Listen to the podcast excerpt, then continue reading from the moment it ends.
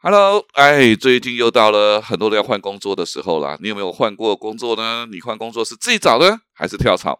那今天呢，我不讲，哎，我找了一个我的好朋友，也就是职涯达人啊，常正国老师来跟大家聊聊，你要如何来跳槽，保证外面上找不到一个完整的说法。那接下来呢，不管你要不要换工作，你一定要好好的听。接下来，常正国老师跟大家分享如何透过跳槽找到你的。好工作，欢迎你来到八站闲谈，我是林家泰。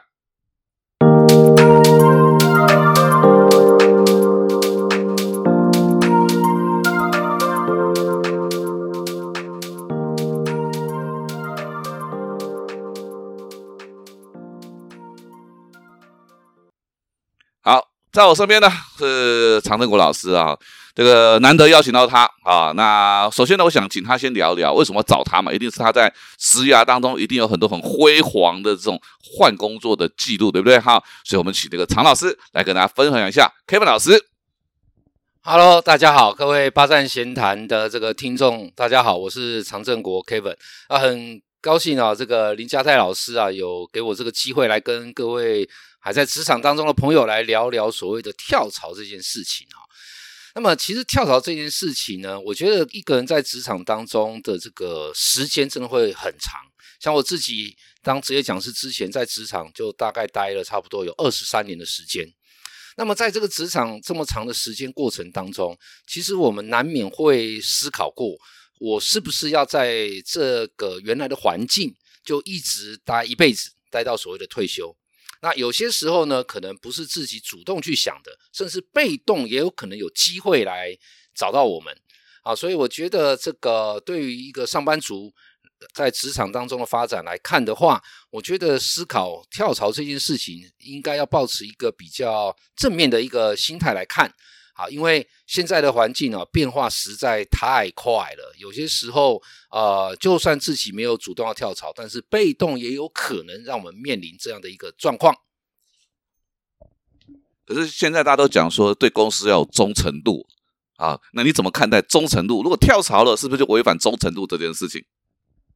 哇，我觉得忠诚度这三个字啊，是好大的一顶帽子啊！哈，呃，我个人的态度是哈。我对我的工作真忠诚，这个我觉得非常重要。就是我在我的现在的工作当中，不管我现在的工作到很忙很累，还是有很多的这个委屈也好、挫折也好，而是我必须对我的工作忠诚。那么这个是忠诚度的另外一个解读。那么说实在的，对于公司的忠诚度这件事情来讲，每一个人都会希望所谓的有越来越好的发展。那甚至跳槽，如果我们把它广义的来看，在公司里面有些集团非常的大哦，有些集团非常的大，那么我在公司里面是不是也可以来跳槽呢？所以对工作上面的忠诚度，我觉得这是必备的。所有的职场呢，一定要对自己的工作忠诚。那这是我对忠诚度的一个解读。但是我觉得林家泰老师每次都会问出非常犀利的问题。哦，我觉得。Kevin 老师讲的很好啊，我觉得大家都把忠诚度局限在对一家公司，甚至对一个老板、对一个主管的那种忠诚度啊，呃，没有好或不好。但是如果把这个工程忠诚度放在我在这个职位上面的努力，我觉得这样是不是对自己来讲更有价值啊？哈，好，当然谈到这个，刚刚谈到这个跳槽，对不对？哈，那到底一般找工作，我们丢履历，对不对？哈，很多人呃，现在看到很多朋友在谈那个丢履历啊，怎么写履历和。跳槽到底有什么差别？那跳槽呢有哪些管道？哎呦，这个又要请 Kevin 老师来来讲讲看了啊。好，找工作我们都经历过，刚开始进入职场，可能我就要准备履历。那我。发现到现在比较年轻朋友的履历啊，我真的是非常精彩啊！像我们这个年纪刚开始出社会的时候，那个履历啊是那个文具店啊就可以买到一个标准版本啊，一张卡片这样哈，然后贴一张大头照，好，它就算是一个履历了。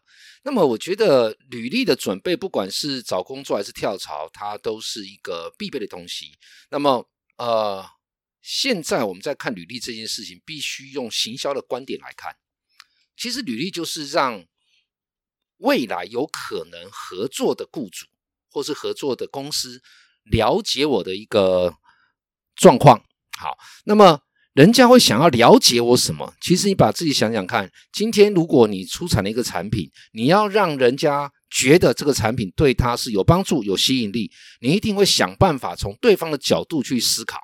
所以这是在准备履历必须要有行销的概念。好，那么丢履历找工作跟跳槽，我觉得中间有一个很大的差异是，跳槽呢，通常我会把它定义成是，譬如说朋友介绍，一开始并不是我主动看到职缺去丢履历。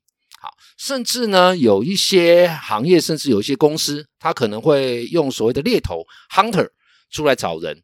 那么在这种情况之下呢，它是一种推荐介绍的一个概念。好，那么这时候就有一个很重要的问题要思考喽：别人为什么愿意推荐你？为什么愿意介绍你？这个还是会跟你在原来现在的工作职场当中的表现累积出来的这种所谓的 reputation 名声有很大很大的关系。所以，我们都会先经过主动丢履历找工作。可是，在一个行业里面累积出了一定的这种所谓的专业度，甚至知名度之后，诶，别人的推荐介绍很可能就是我们一个呃转换更大的一个好的工作，好的一个工作职场范围当中一个很重要的观念了。谢谢。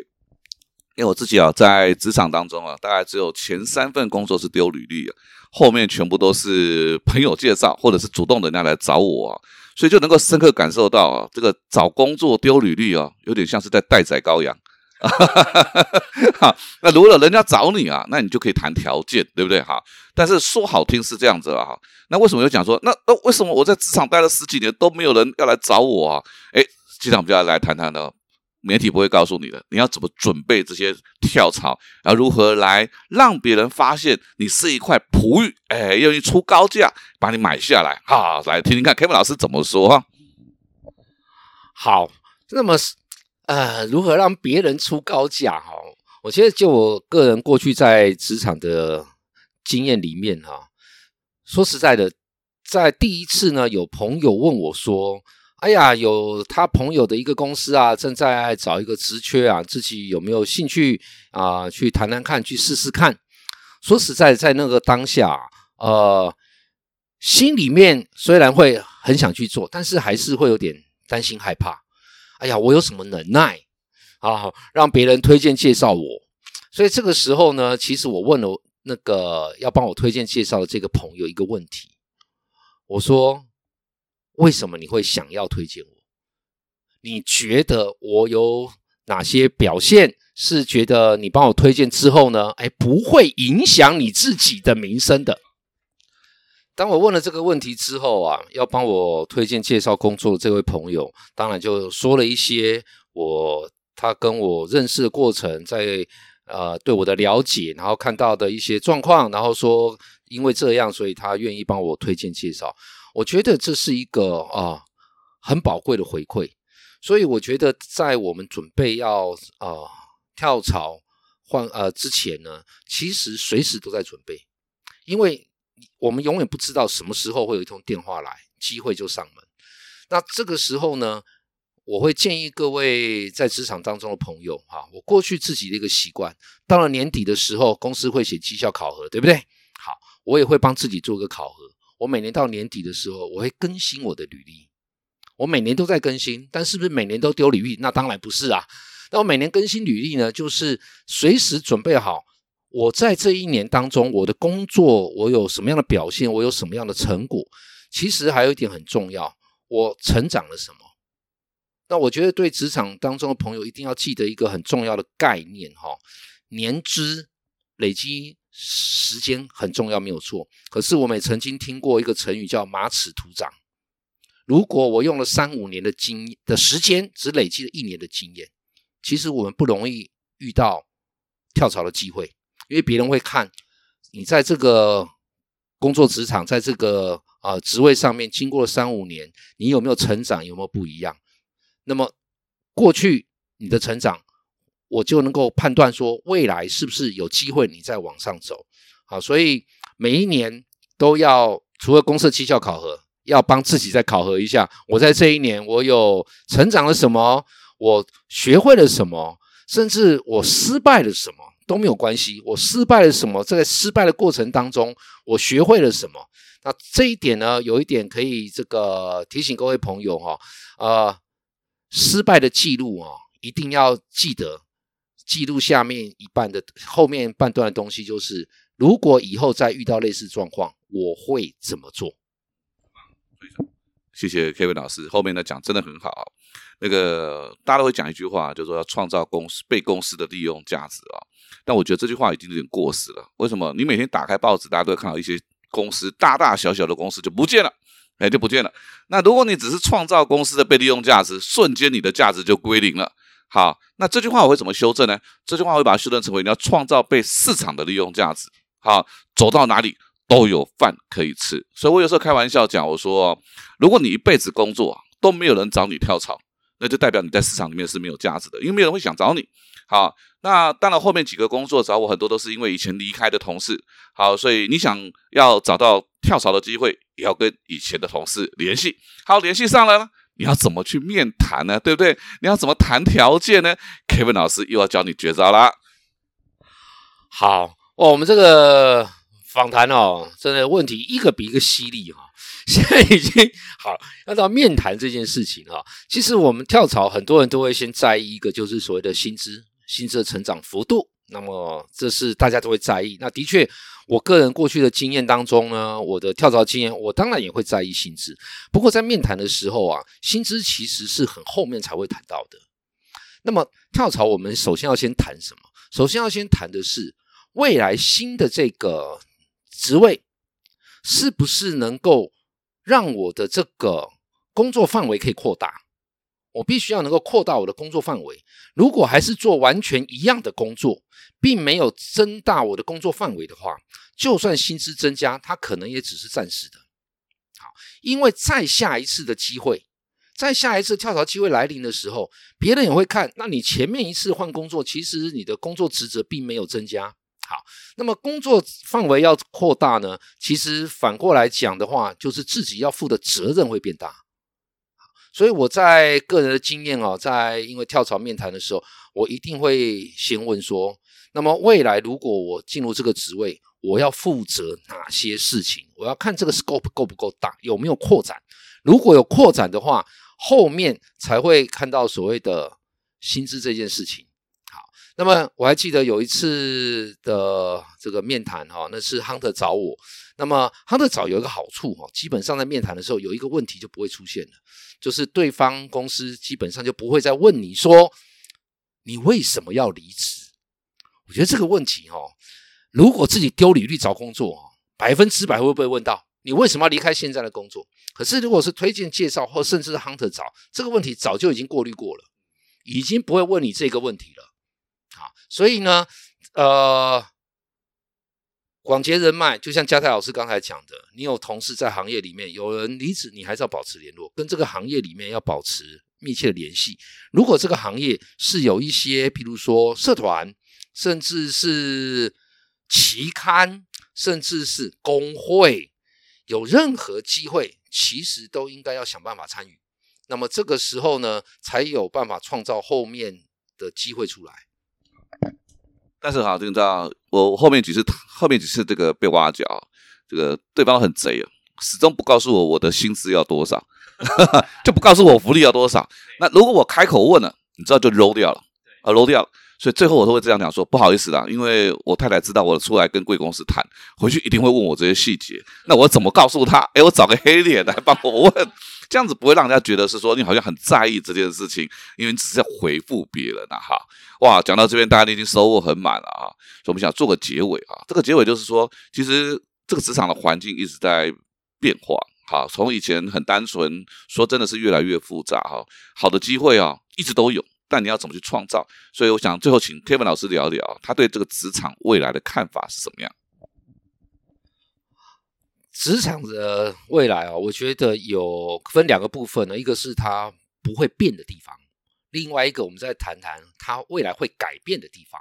我觉得在职场工作，它不变的是所有的公司在用一个人的时候，尤其不是新入职场的新鲜人，工作一段时间的上班族工作者，他一定会看，当我用了你之后，能够帮我公司解决什么问题，或是创造更多的可能性。这个是不会变的，不管你是虚拟办公还是什么这种呃 SOHO，或是你不管斜杠到哪里去，这些都是不会变的。那未来会变的是，因为讯息啊，资通讯越来越发达，资讯的流通这件事情呢，会让未来的人在搜寻人才的管道会变得更多。所以我也会建议所有的上班族，你在所有的社交媒体的发言，一定要特别特别注意。